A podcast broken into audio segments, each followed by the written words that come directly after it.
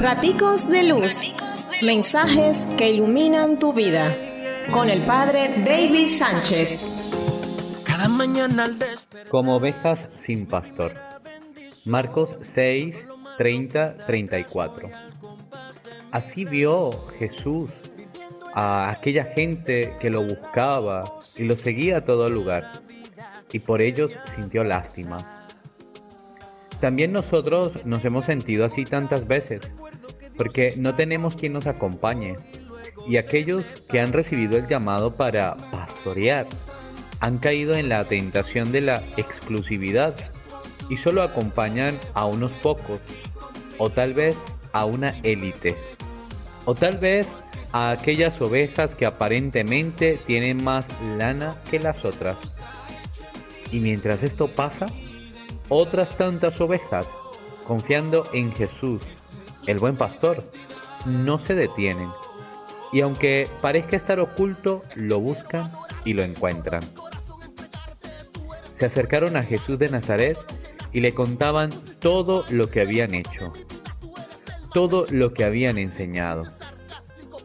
Esto es lo que hacen los discípulos después de una acción misionera que Jesús les ha encomendado y Él les responde llevándolos a un lugar lleno de tranquilidad, a un lugar donde pueden descansar.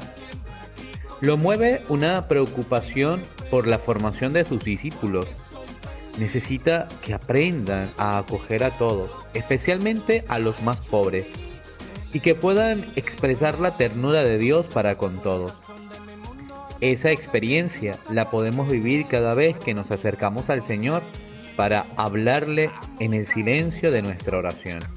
En Él podemos encontrar toda tranquilidad, paz, descanso, porque la misión ciertamente continúa, pero es necesario vivir ese momento.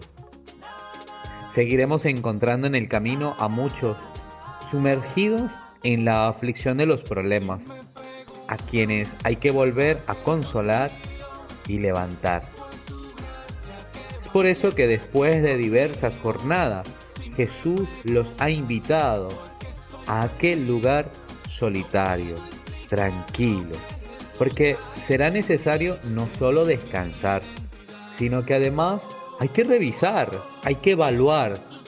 Es también un momento propicio para el compartir fraterno y para comer, ya que en medio de la multitud que los sigue, ya ni para eso les quedaba tiempo pero aún así la gente no los deja tranquilos. Están pendientes de sus movimientos. Se dan cuenta a dónde se ha ido Jesús con sus discípulos y hasta allí llegan. Jesús al mirarles como oveja sin pastor, como que renuncia al descanso al que se había dispuesto y opta por continuar enseñando se convierte en el pastor que aquella gente necesita, porque no se permite seguir viéndoles sufrir.